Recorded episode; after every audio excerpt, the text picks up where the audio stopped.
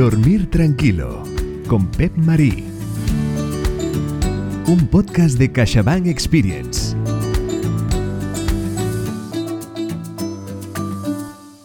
Bienvenidos a un nuevo capítulo de Disfrutar de la Vida, una iniciativa de CaixaBank Experience y plataforma editorial. Nuestro invitado de hoy es licenciado en psicología. Tiene un máster en psicología del deporte y es conferenciante.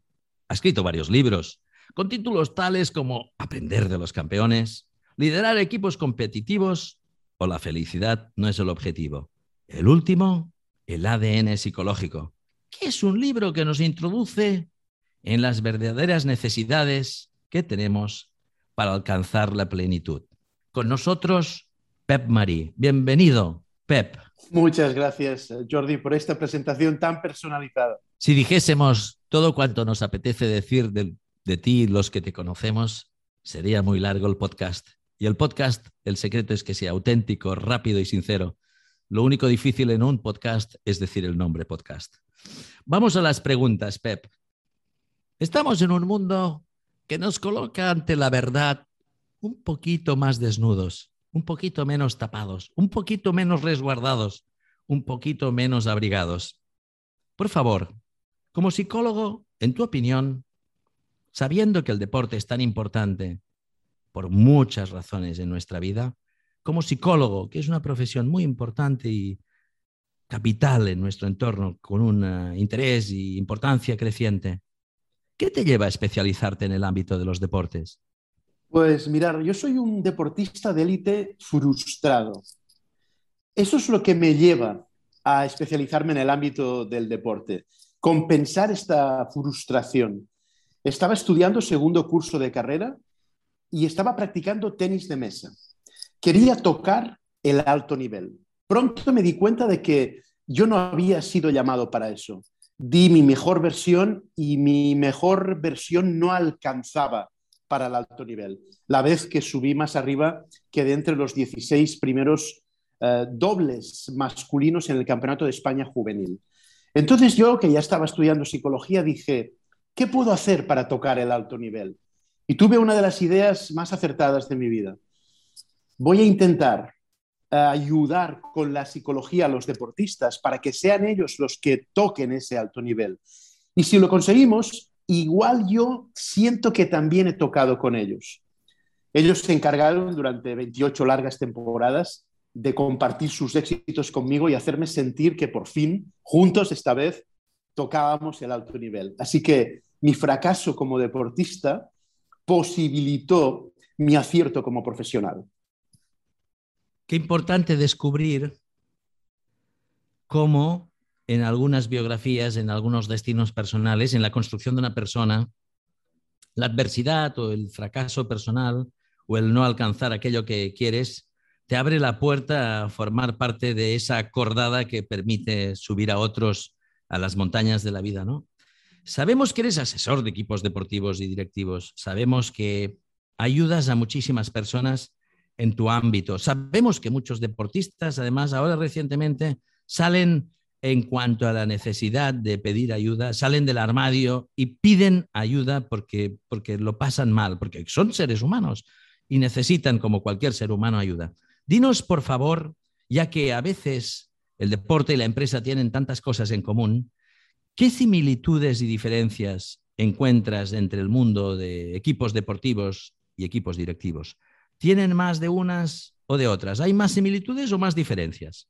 Yo creo, Jordi, que hay más similitudes. Veo por lo menos dos.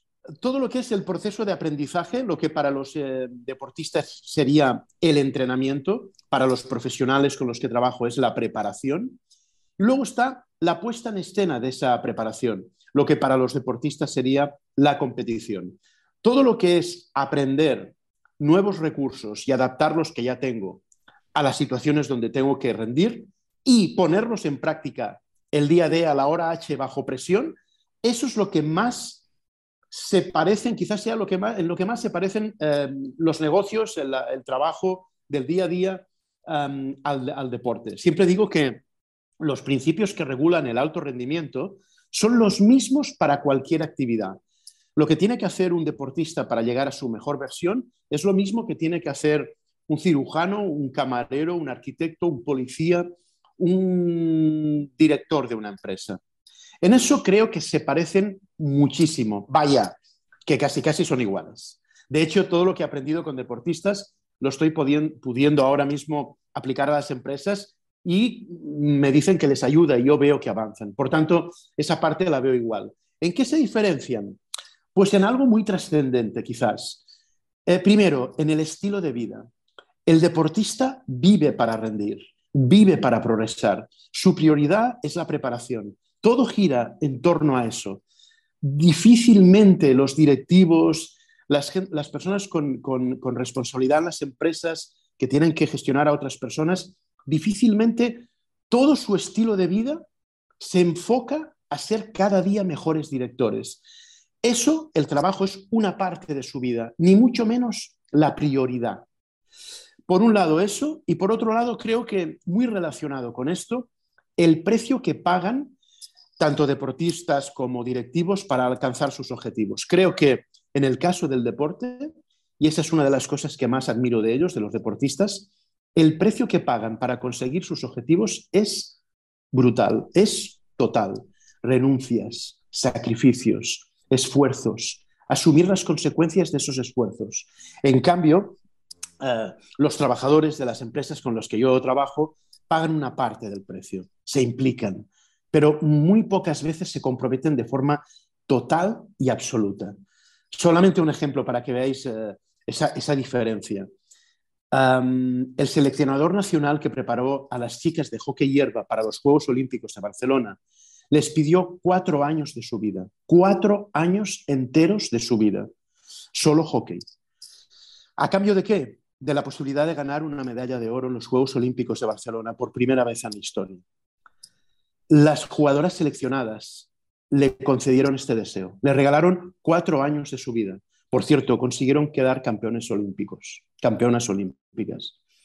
Si tú vas a tu empresa y les dices a tus trabajadores, os voy a proponer un plan, vamos a ser los mejores del mercado a nivel mundial, pero me tenéis que regalar cuatro años de vuestra vida, solo trabajo, creo que ese director, creo que se queda solo. Creo que esta es una de las principales diferencias, el precio a pagar por conseguir los objetivos.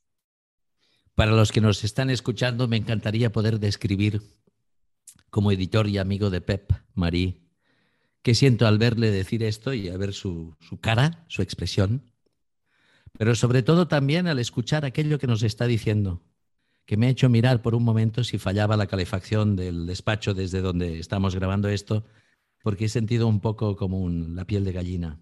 ¿Por qué? Porque cada vez que un profesional habla de la vida real, de la vida verdadera, de las cosas importantes, de las cosas esenciales, se crea un silencio. Y escuchamos a alguien que cuenta algo que es muy importante y que pesa. Y cuando en una conversación hay algo importante que pesa, se crea el silencio y miras el termostato. ¿Qué está pasando en la habitación? Tengo un punto de frío.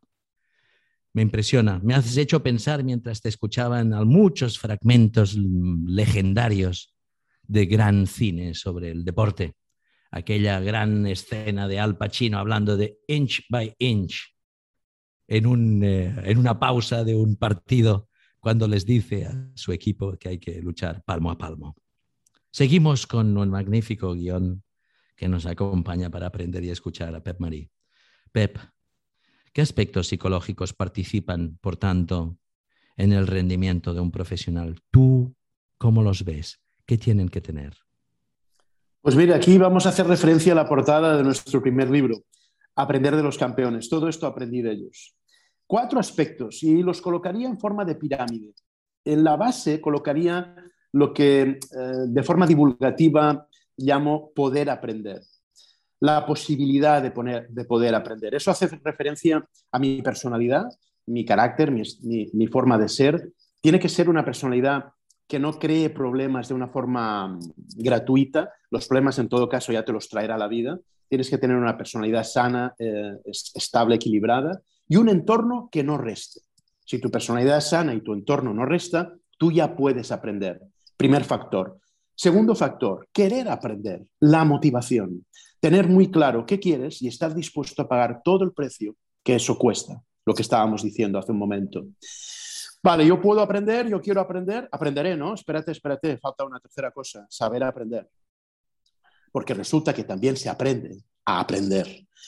Saber aceptar el error como propio, saber analizarlo, saber sacar conclusiones de ese error y practicar hasta corregirlas. Poder, querer, saber y todo eso que he aprendido, ahora falta ponerlo en escena, demostrarlo. Ser buen jugador de fútbol es saber jugar a fútbol pero ser un buen competidor en fútbol es saber jugar a fútbol justo cuando toca hacerlo.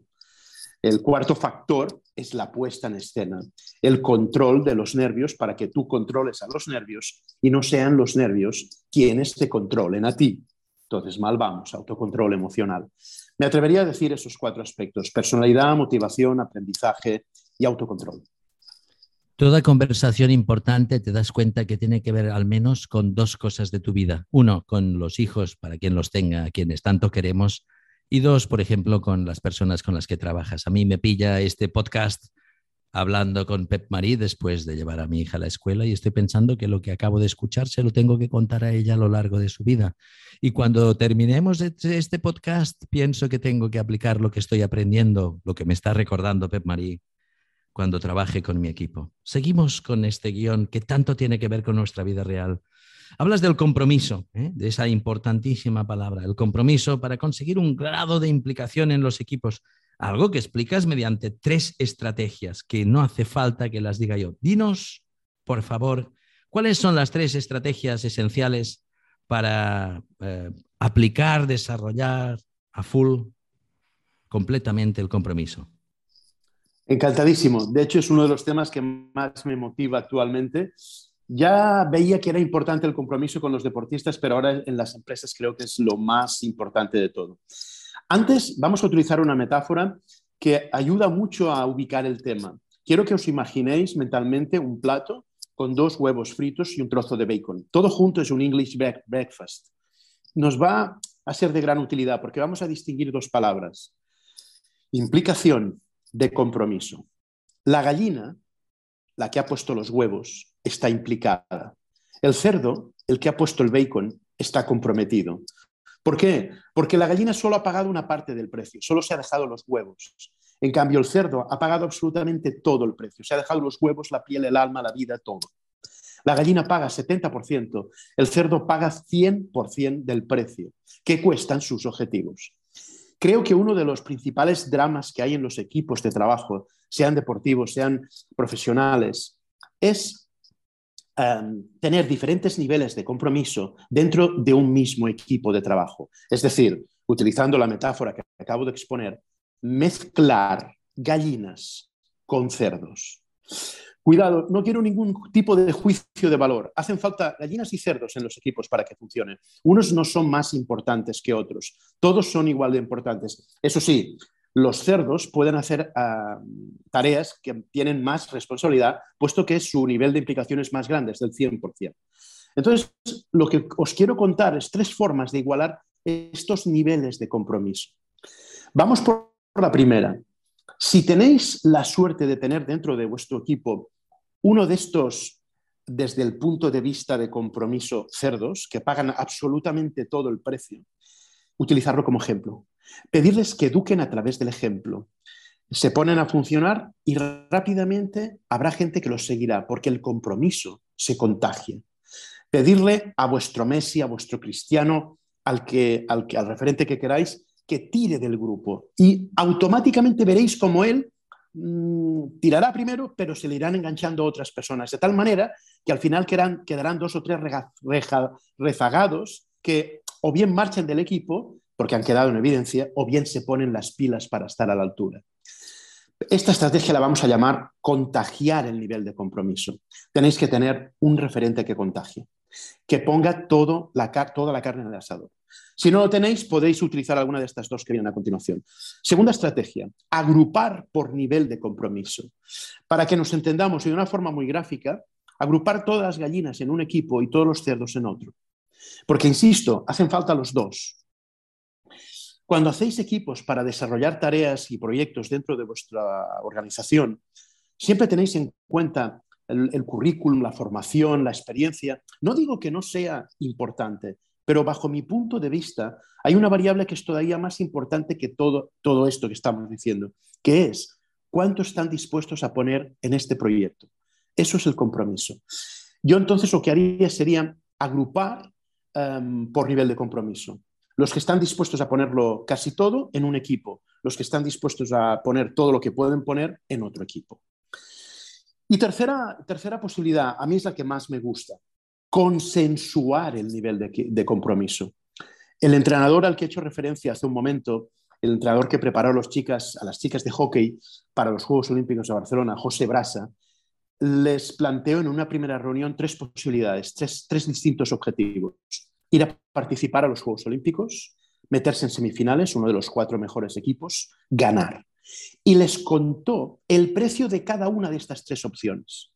Les explicó el programa de trabajo, el programa de salidas y el, trabajo individual que tenían que hacer cada una de ellas en función de el objetivo que, el nivel de ambición que hubieran, que, hubieran, que elegían.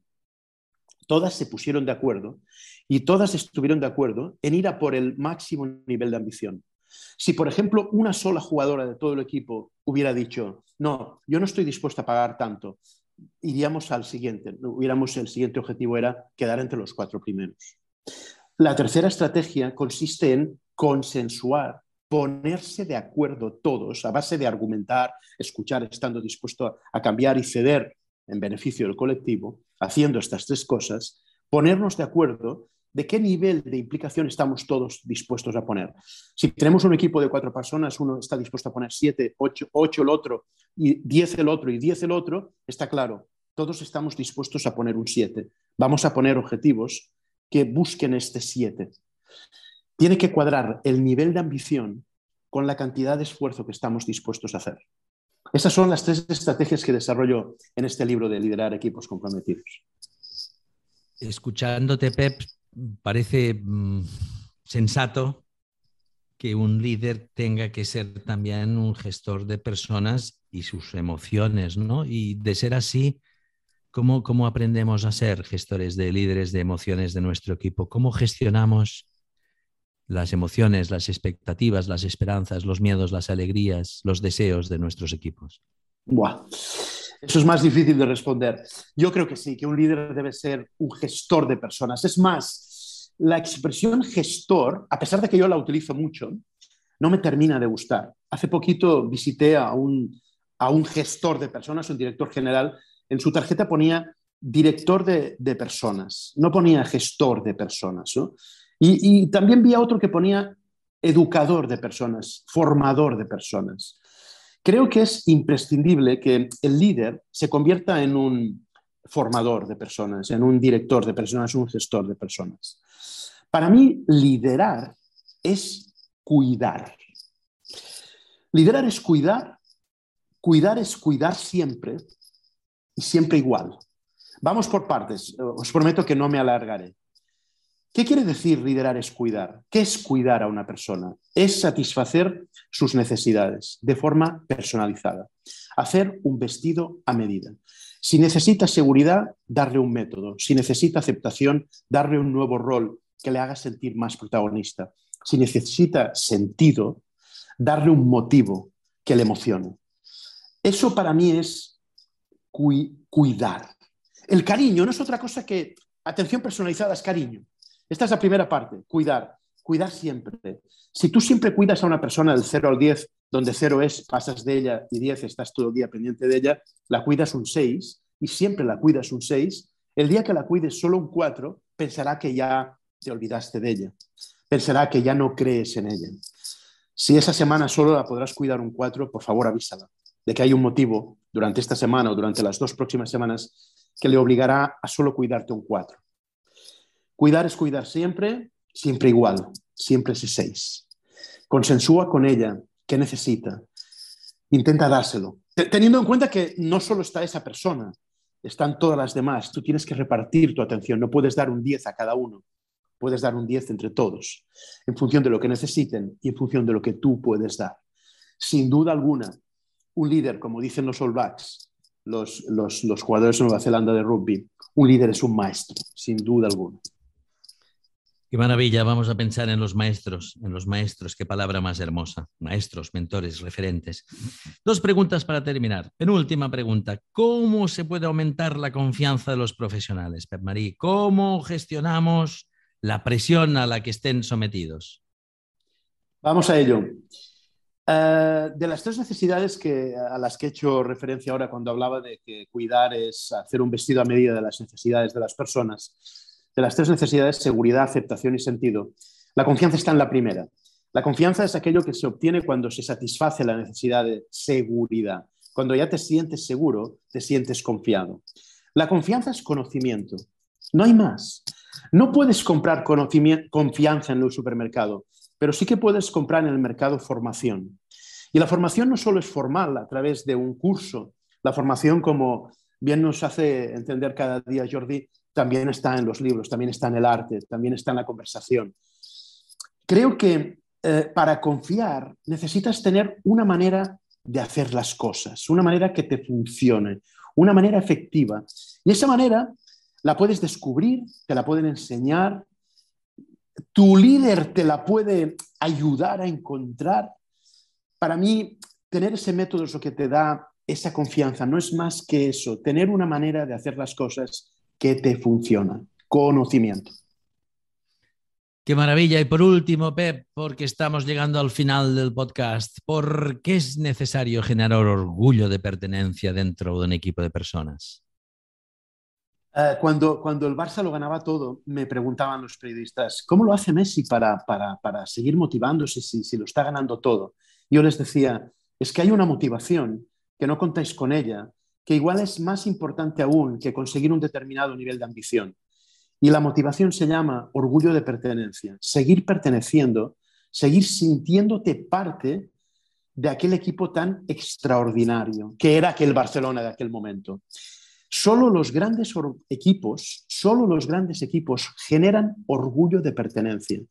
Y eh, ligando un poco todo lo que acabamos de contar, los equipos solo generan orgullo de pertenencia cuando cada uno de ellos está muy comprometido, pone toda la carne en el asador. Si eso ocurre, si se genera ese compañerismo, ese sentimiento de que soy un privilegiado por formar parte de este mm, equipo, tenemos una fuerza extraordinaria, tenemos una ventaja brutal. Lo que no haría por mí, lo hago por, mi, por, por gente de mi equipo lo cuido porque sé que él a mí me cuidaría. Ahora el que se pone la piel de gallina soy yo, porque cuando tienes, se eriza la piel es a mí, porque cuando tienes este sentimiento, tienes un as en la manga, tienes una fuerza extra, tienes una carta escondida que la puedes jugar cuando más falta te haga. Em, es la excelencia de la dirección. Si tú eres el líder del equipo y consigues que tu equipo se sienta orgulloso de pertenecer a ese equipo, te voy a poner un 10 como gestor de personas, como líder de ese equipo. Lo bonito de esta profesión, Pep Marie, de ser editor, es que me permite conocer a personas como tú que, que me enseñan a vivir, a vivir más, a abrir más los ojos, a entender el mundo, a leerlo mejor. Al escucharte me doy cuenta que a través de este podcast de CaixaBank Experience el título que se ha elegido para la serie de los podcasts, Disfrutar de la vida, es un título que cumple perfectamente su objetivo, porque esta iniciativa de CaixaBank me permite disfrutar la vida. Siento orgullo de pertenencia cuando, cuando aprendo de ti, siento orgullo de pertenencia cuando tengo un buen libro en las manos, siento orgullo de pertenencia cuando escucho a alguien que me enseña a mirar el mundo. Y bendito sea el podcast que puedes poner stop y volver a hacer rewind, rebobinar y volver a escuchar. Y espero que quienes eh, lo escuchen hayan disfrutado tanto como lo he hecho yo. Pep Marie, autor de varios libros, nos acabas de enseñar muchas cosas donde, entre muchas palabras mágicas, ha salido confianza, ha salido personas, han salido vida, seguridad, sentido, aceptación, satisfacer, nivel, estar, placer, la pirámide de Maslow se encuentra en tus libros, el entorno, los valores, etc. Ver la nube de palabras de tu libro es esperar a que sea un día de lluvia y caigan sobre nosotros estas palabras. Pep Marí, muchas gracias por tus palabras y gracias por aceptar esta invitación de CaixaBank Experience en un capítulo más de disfrutar de la vida. Gracias, Pep. Gracias a vosotros por vuestra complicidad. Ya hasta siempre. Os invitamos a escuchar todos los capítulos publicados hasta ahora, donde nos han acompañado Alex Rovira. Que tengáis buena suerte, buena vida, buen amor y buen trabajo. Rosa Rabani. En la vida lo que hace falta es parar, pensar y después continuar. María Quindelán. Comer es un placer y que aun buscando esos objetivos concretos de mejora, no podemos perder el placer por las comidas deliciosas. Álvaro Bilbao. Todos vosotros podéis cuidar de vuestro cerebro y una excelente salud cerebral. Pilar Sanz. La familia es un espejo de la sociedad y nos está demostrando que estamos teniendo que parar y reflexionar para ver hacia dónde queremos ir. O Sergio Fernández. ¿Qué te gustaría hacer si supieras 100% que te va a ir bien? ¿Qué harías si supieras que te vas a morir en dos o tres años? ¿Qué harías si pudieras recuperar tus sueños de cuando eras joven, adolescente, niño? Con los que hemos aprendido a disfrutar de la vida. Síguenos en las redes sociales de CaixaBank Experience para disfrutar de un contenido que te hará la vida más fácil.